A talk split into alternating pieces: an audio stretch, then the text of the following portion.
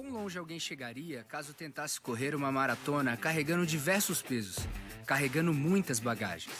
Quanto mais pesado for a carga, mais lentos serão seus passos.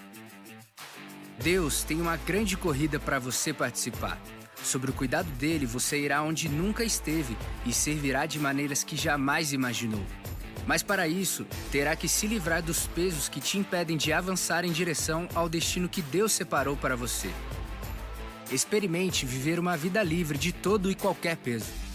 Se prepare, porque hoje falaremos sobre aliviando a bagagem da preocupação. Para você acompanhar a mensagem em versículos bíblicos usados, preparamos um esboço digital. Baixe agora mesmo o aplicativo da Igreja da Cidade, disponível no Google Play e na Apple Store.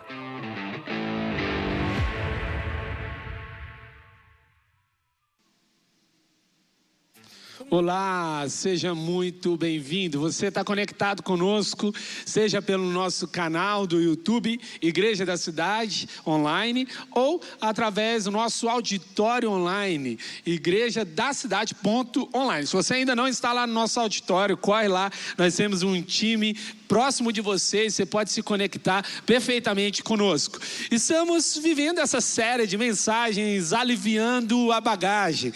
Certamente você já fez algum tipo de viagem e sabe que bagagem pesada, ela dificulta toda a nossa trajetória, o nosso caminho nessa viagem. Então, aliviar a bagagem significa tirar todo o peso desnecessário e caminhar somente com aquilo que é importante para a sua jornada. Porque afinal de contas, o que é pesado? É tudo que perde propósito, é tudo que não tem propósito. Então, se não tem propósito, por que caminhar com isso?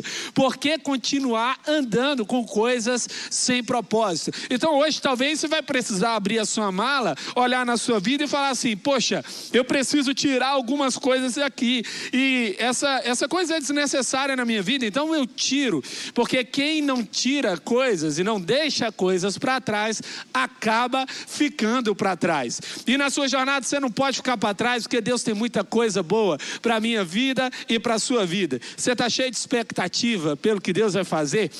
Mais uma mensagem nós estamos vivendo. Então, Mateus 11, no versículo 28, Jesus diz: Venham a mim todos os que estão cansados e sobrecarregados, e eu lhes darei descanso. Essa é a promessa de Jesus para minha e para a sua vida.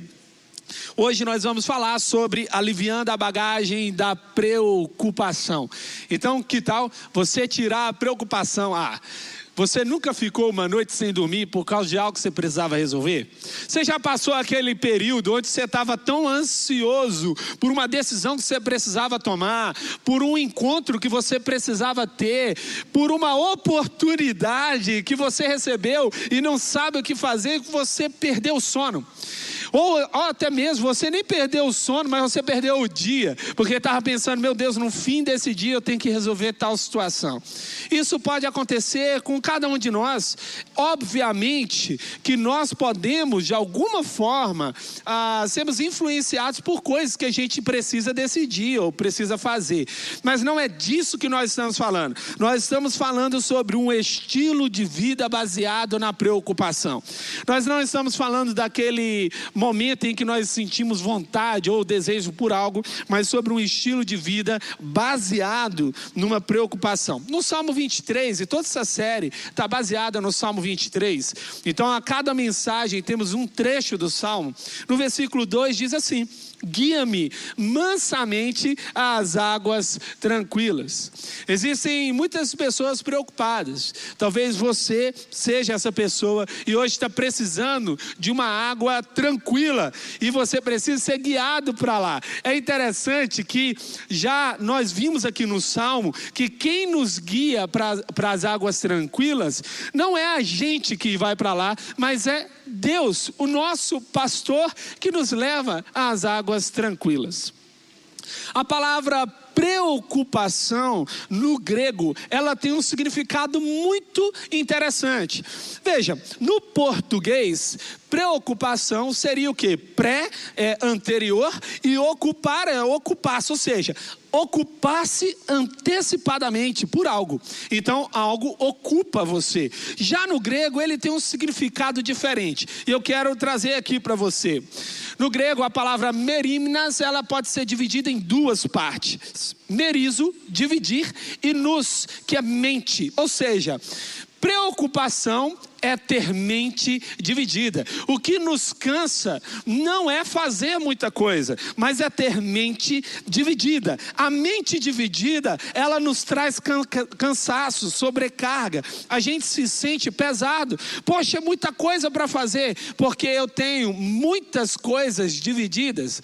Quem sabe a gente poderia dizer que a preocupação é dividir a sua mente entre o hoje e o amanhã. Metade da sua mente está ocupada com o hoje, a outra metade está com o amanhã. O problema disso, sabe qual é? É que para resolver o amanhã, você tem só o hoje. Então, as sementes estão hoje na sua mão e não no amanhã. A melhor forma, então, é dedicar-se, ocupar-se completamente de semear com expectativa e fé o amanhã porque o futuro não é um acontecimento, o futuro é uma colheita. E se você deseja ter uma colheita boa, precisa semear de maneira correta. A preocupação com o amanhã incerto não vai resolver os seus problemas. Então você precisa arriar essa bagagem que traz a preocupação. Em Mateus 6, versículo 27, quem de vocês, Olha só o que Jesus diz: por mais que se preocupe, pode acrescentar uma hora que seja à sua vida. Eu e você a nossa preocupação não traz nenhum resultado. Pensa bem, sua preocupação nunca clareou um dia. Você precisava de um dia claro. Você vai casar e está casando em céu aberto. E aí você está pensando, meu Deus.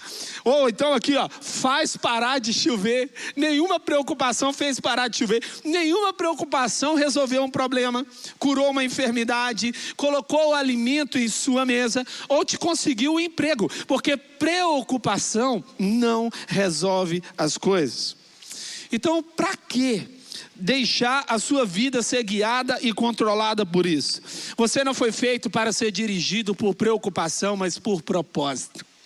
Nós acreditamos que o propósito é exatamente isso. Propósito vem de uma expressão hebraica, derek, que significa caminho percorrido. A melhor forma da gente entender o que Deus tem para nós é entender o caminho que Ele abriu para mim. O nosso papel não é abrir caminho, é seguir a presença de Jesus é seguir a presença de Deus, para onde Deus está guiando. É muito interessante no Antigo Testamento que quando a coluna de fogo ou a nuvem se movimentava, o povo de Israel se movimentava. E era dessa forma, porque eu não quero ir para um lugar onde Deus não está.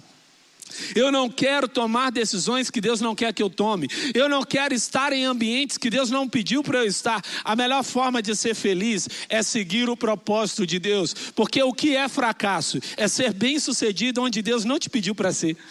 Fracasso é você conseguir iniciar uma trajetória, até mesmo avançar nessa trajetória, mas não é o propósito da sua vida. E então você está conquistando, mas está infeliz, está triste. Hoje há um convite de Deus para mim e para você, ele nos convida a segui-lo. Deus não é aquele que está lá ah, atrás de você te empurrando, vai, vai. Ele é aquele que abriu o caminho e está dizendo: venha, venha. Este é o chamado de Deus para mim e para você. Pastor Carlito Paz, nessa semana, dia 27 de outubro, no devocional A Trindade, ele diz o seguinte: precisamos aprender a conversar com os nossos próprios sentimentos e pensamentos. Precisamos aprender a dizer à nossa alma que ela não está no controle. E a verdade é que em Cristo jamais estamos sozinhos nos libertará dos sentimentos de abandono. Ele está perto e sempre pronto a nos fortalecer. Esse é o nosso Jesus, ele está perto, ele está pronto para te fortalecer. As suas batalhas não são batalhas suas, são batalhas do céu. Deus se importa com as nossas batalhas. Ouça só o que Deus te diz em Hebreus 4,16: Assim, aproximemo-nos do trono da graça com toda confiança, pode ir com confiança a fim de recebermos misericórdia e encontrarmos graça que nos ajude no momento da necessidade. Então, qual é o nosso papel? É ir com confiança até Deus, porque indo com confiança, eu ingresso num ambiente onde eu não me preocupo, mas eu descanso. O que é descansar? É repousar todo o peso nas mãos de Deus. Pastor Carlito, na primeira mensagem, ele nos fez uma pergunta. Eu quero caminhar com um Deus que eu posso levar na palma da minha mão, ou eu quero andar com um Deus que é capaz de me carregar nos seus braços. Eu decido que tipo de Deus eu vou levar. A primeira mensagem falamos sobre esse Deus menor. Esse não é o nosso Deus. Nós temos um Deus todo-poderoso. Nós temos um Deus que é capaz de resolver todo o problema. Na verdade, a palavra de Deus diz que Ele é o Alfa, o Ômega, o primeiro, o último, o princípio e o fim. Ou seja, Ele está no início e Ele está no final. Jesus Cristo vai dizer em João 14,6: Eu sou o caminho, a verdade e a vida. É uma promessa. Então, ele não está apenas no início, ele não apenas está no final, mas ele também está na jornada. Você não está sozinho. Seja no início, seja no fim, ou seja na jornada, Jesus está contigo. Em Salmo 34, versículos de 1 a 8, está assim escrito: Bendirei o Senhor tempo todo, os meus lábios sempre o louvarão, a minha alma se gloriará no Senhor. Ouçam os oprimidos e se alegrem. Proclamem a grandeza do Senhor comigo. Juntos exaltemos o seu nome. Busquei o Senhor e ele me respondeu. Livrou-me de todos os meus temores. Os que olham para ele estão radiantes de alegria. Seus rostos jamais mostrarão decepção. Este pobre homem clamou, e o Senhor ouviu, e o libertou de todas as suas tribulações. O anjo do Senhor é sentinela ao redor daqueles que o temem, e os livra. Provem e vejam como o Senhor é bom, como é feliz o homem que nele refugia. Então, quando você decidir seguir Jesus nesse chamado venha, Veja só o que que você vai receber. Ele tira o medo da sua vida. A presença de Jesus vai expulsar o medo. No Salmo 34, versículo 4, a gente acabou de ler. Ele me respondeu, livrou-me de todos os meus temores. Onde se manifesta o medo? Quando nós sentimos o medo, você sabe qual é a raiz do medo? É a autonomia e desconexão com Deus. Toda vez que você está desconectado com Deus, você sente medo. Eu tenho 1,71m e eu acho que esse 1 é bem importante para mim.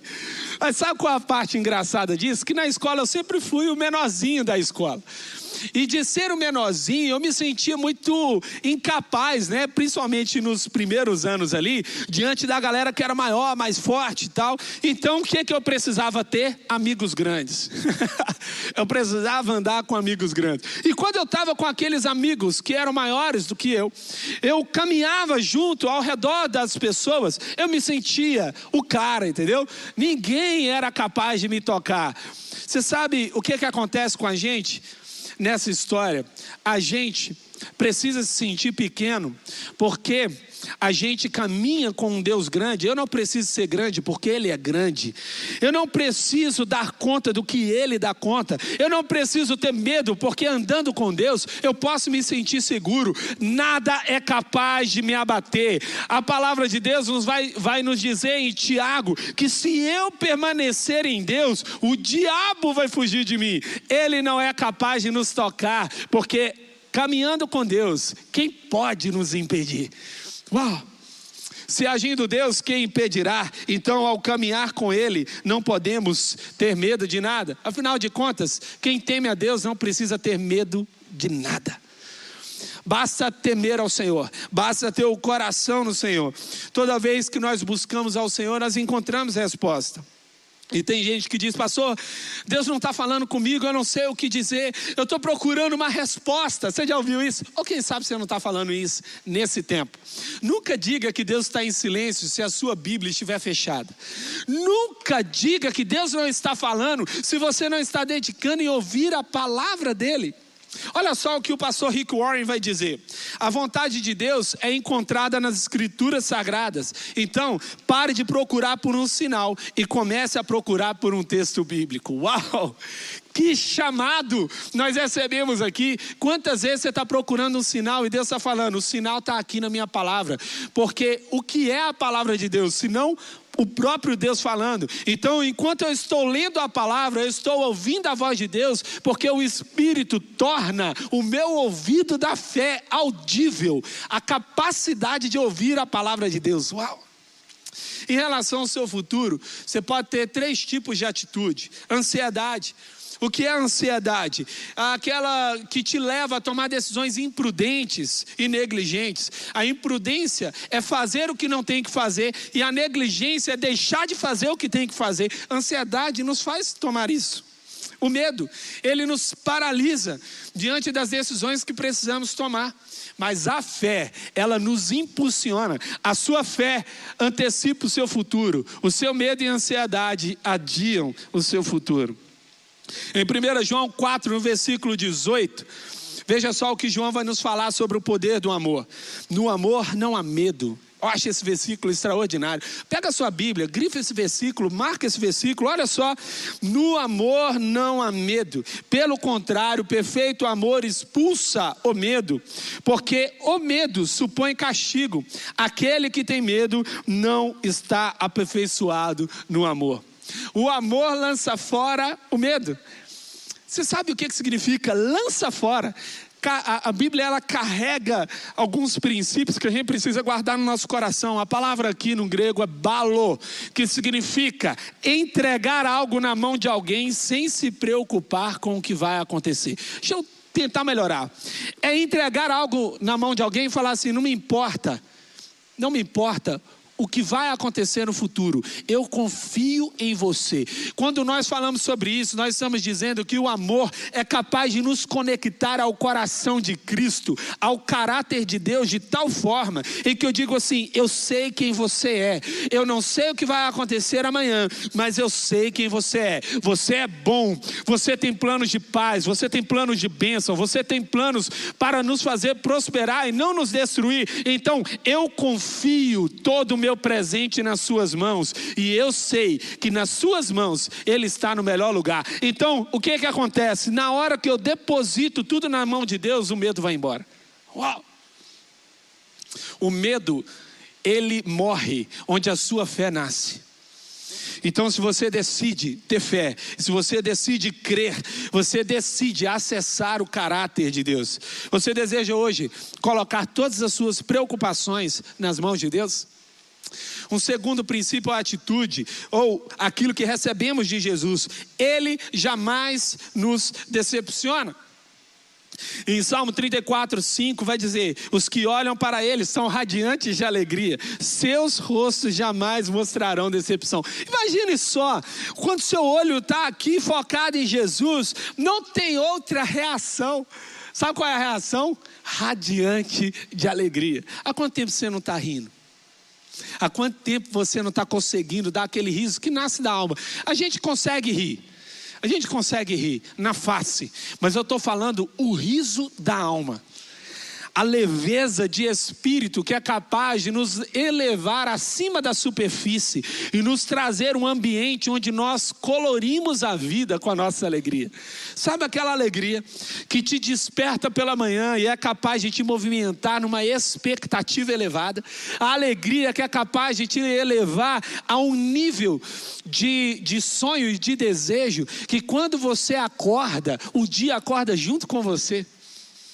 Eu estou falando dessa alegria. Não estou dizendo que não é que é ausência de tribulação ou ausência de dificuldades, mas estou falando que os olhos em Jesus fazem isso. Veja só esta imagem mostrando agora uma tempestade. Nós vimos que enquanto Pedro estava ali e os discípulos também, eles estavam no meio da tempestade. E no meio dessa tempestade, eles estavam aterrorizados. E a Bíblia diz que Jesus vem caminhando sobre as águas. E agora, eu quero que você olhe a essa imagem. Veja só, Jesus caminhando sobre as águas. O foco, Jesus, fez Pedro caminhar sobre as águas. Agora vai retornar para a imagem anterior. Veja novamente essa imagem. Mas quando Pedro colocou os olhos na tempestade, ele começou a afundar. É dessa forma que acontece com a gente. O que é foco? Se você pegar uma câmera e tentar buscar o foco de algo, naturalmente, quando você der foco em algo, o restante desfoca porque isso é foco. Enquanto os meus olhos estão focados em Jesus, o que está à minha volta está desfocado. Ou seja, eu nem sei direito os detalhes do que está acontecendo, Ele é o mais importante. Ao mesmo tempo, se eu focar na circunstância, Jesus está em desfoque. A palavra de Deus diz: busque em primeiro lugar o reino de Deus e todas as outras coisas, as demais coisas, essas coisas, vos serão acrescentadas. Você sabe o que que esse versículo está dizendo anteriormente? De que essas coisas estão lidando com as questões básicas da vida. Deus está cuidando de você no básico. Deus está cuidando de você em tudo que é necessário. Então, se eu buscar em primeiro lugar, se o meu foco for o reino, se o meu foco for Jesus, tudo vai mudar. Frustração é depositar expectativa em qualquer pessoa que não seja Deus. Então vamos ver como que eu posso alinhar o meu foco. Com o meu foco em Jesus, olha o que, que vai acontecer. Você encontra o alimento para a sua alma. Em Mateus 6, 25. Portanto, eu lhes digo: não se preocupem com as suas próprias vidas, quanto ao que comer ou beber, nem com seus próprios corpos, quanto ao que vestir. Não é a vida, aqui a vida é alma. Mais importante do que a comida e o corpo mais importante do que a roupa. Olha só, com o foco em Jesus, você encontra o seu valor. Em Mateus 6,26, observem as aves do céu, não semeiam, nem colhem, nem armazenam em celeiros. Contudo, o Pai Celestial os alimenta. Não tem vocês muito maior valor do que elas? Ou então, com foco em Jesus, você encontra sentido e propósito para a sua vida. No versículo 27, Jesus continua dizendo: Quem de vocês, por mais que se preocupe, pode acrescentar uma hora que seja para a sua vida? Você não precisa se preocupar, você tem um propósito. Com foco em Jesus, você encontra descanso e segurança. No versículo 28, Jesus continua dizendo: Porque vocês se preocupam com roupas, vejam como crescem os lírios do campo, eles não trabalham, nem tecem. Você pode descansar. O futuro não depende só do seu trabalho, mas principalmente do seu descanso em Deus. Veja só, deixa eu só fechar aqui uma coisa importante. Enquanto você trabalha, você está semeando, mas você só faz crescer quando você descansa. Toda a colheita funciona assim. Como que vai ser? Aquela pessoa que vai semear, ela vai arar a terra, é um trabalho árduo arar a terra. Ela vai enfiar aquilo ali na terra, vai tornar a terra fofa para receber a semente. Então ele prepara a terra, aduba a terra e coloca a semente. Mas todo agricultor, ele precisa fazer uma outra coisa depois que ele faz isso. Sabe o que, que é? Ele precisa voltar para casa, dormir e falar assim: Deus, que o clima seja favorável para que essa colheita aconteça. Sabe o que acontece? Assim como um agricultor, nós precisamos trabalhar e semear mas precisamos ir para nossa casa depois e dormir e falar: Senhor, faz com que essas sementes elas multipliquem. Com o foco em Jesus, você encontra oportunidade para aumentar a sua fé. No versículo 30, se Deus veste a erva do campo, que hoje existe e amanhã é lançada ao fogo, não vestirá muito mais vocês, homens de pequena fé. Olha Jesus nos chamando. É uma oportunidade de exercer fé. Com foco em Jesus, você encontra o coração amoroso do Pai. Dos versículos 31 e 32, portanto, não se preocupe dizendo o que vamos comer, ou o que vamos beber, ou o que vamos vestir, pois os pagãos é que correm atrás dessas coisas, mas o Pai Celestial sabe que vocês precisam dela. No Salmo 23 tem uma passagem que eu acho muito legal, em que vai dizer que enquanto eu estou correndo para Deus, a bondade e a misericórdia, elas correm até mim. Só que tem uma parte interessante, eu gosto de corrida. E corrida funciona assim. Tem gente que corre mais que você, não tem jeito, né? Eu fui correr a São Silvestre, corri duas vezes a São Silvestre. E uma das corridas, né, eu voltei para casa com as medalhas e eu mostrei para os meus filhos. Falei, filho, olha só, corri a São Silvestre. Ele viu a medalha, ele perguntou, pai, você chegou em primeiro lugar? Eu falei, não. Ele em segundo, eu falei, também não. Falou em terceiro, eu falei, também não. Aí ele disse, então para que medalha? Eu falei, uai, eu consegui correr. Porque, obviamente, 25 mil, 30 mil pessoas, tem gente que corre muito mais rápido que eu. O meu papel não é correr atrás da bondade e da misericórdia. Sabe por quê? Porque tem dois velocistas que correm mais rápido que eu. Enquanto eu estou correndo até Deus, esses dois velocistas, bondade e misericórdia, correm mais rápido que eu e elas me alcançam. Enquanto eu estou correndo para Ele, elas correm mais rápido até mim. Uau! É dessa forma que eu tenho que viver. Eu tenho que viver correndo para Jesus e eu sou alcançado pela bondade dele. Com foco em Jesus, você encontra tudo o que precisa para viver. Busquem, pois, em primeiro lugar, o reino de Deus e a sua justiça, e todas essas coisas lhe serão acrescentadas. E com foco em Jesus, você encontra as sementes que Deus colocou hoje nas suas mãos. Portanto, não se preocupem com o amanhã, pois o amanhã se preocupará consigo mesmo. Basta a cada dia o seu próprio mal. Confie no caráter de Deus, ele é bom, como está lá em 1 Crônicas 16, 34. Rindam graças ao Senhor, pois ele é bom. O seu amor dura para sempre. Há uma terceira coisa que eu posso acessar em Jesus quando eu decido segui-lo. Ele te liberta das tribulações e te protege do mal. No versículo 6 a 7, este pobre homem clamou. E o Senhor ouviu e o libertou de todas as suas tribulações. Repete aí comigo: todas as suas tribulações. Não há uma tribulação que você esteja hoje que Jesus não possa alcançar. Eu quero declarar aqui na sua vida: não há um lugar onde você esteja tão distante que a mão de Deus não alcance. Não há um tipo de tempestade que você esteja envolvida, envolvido que Deus não possa fazer com que essa tempestade pare. Não há nada impossível para o Senhor. No momento em que eu entendo isso, eu sei que eu posso confiar em Jesus. Jesus, tudo muda. As preocupações desaparecem quando eu entendo que Ele pode resolver tudo o que está acontecendo comigo. Você pode dormir, sabe por quê? Porque Deus não dorme. Repete isso. Eu posso dormir porque Deus não dorme. No Salmo 121, nos versículos 3 e 4, ele não deixará que você tropece. O seu guardião nunca dorme, jamais. O guardião de Israel nem sequer cochila. Deus não está dormindo, ele não cochila, ele está trabalhando. Você está dormindo e ele trabalha. Uma vez eu ouvi de um dos pastores da nossa igreja dizendo uma coisa que eu achei muito legal. Tem hora que a gente está passando por uma tribulação tão grande que o melhor que a gente pode fazer é dormir. Porque se a gente continuar acordado, a gente atrapalha. Então, quando eu decido dormir, Deus age. Tem horas que é isso mesmo. É tirar um descanso e falar assim: Senhor, eu não posso resolver isso. Se eu não posso, eu sei quem pode resolver. Então eu confio, eu sou seu filho. Eu sou um filho amado do Senhor e eu confio no Senhor.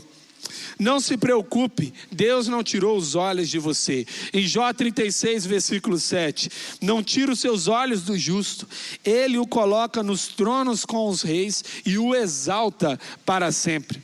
Então, por que continuar aflito, preocupado, ansioso, temeroso? Aceite o convite de Jesus hoje e vença as suas preocupações. E quero fechar esse tempo contigo lendo este versículo, em Salmo 34, versículo 8. Provem e vejam como o Senhor é bom. Como é feliz o homem que nele se refugia. Experimente Deus e você verá.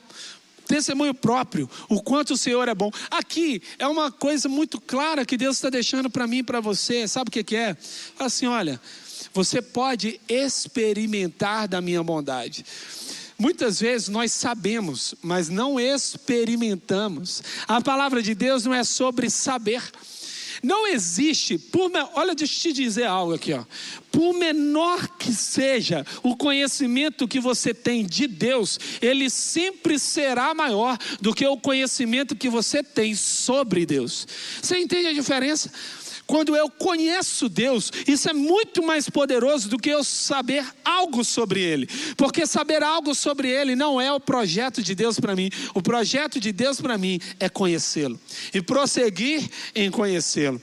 No Mateus 6,34, não se preocupem com o dia de amanhã, pois o amanhã trará as suas preocupações, basta a cada dia o seu próprio mal. Então, decida hoje cuidar das coisas de Deus e deixe Ele cuidar das suas coisas. Deixe Ele cuidar de você. Eu quero, nesse momento, te dizer que Deus está aqui, Deus está aí. Não há distância geográfica para Deus.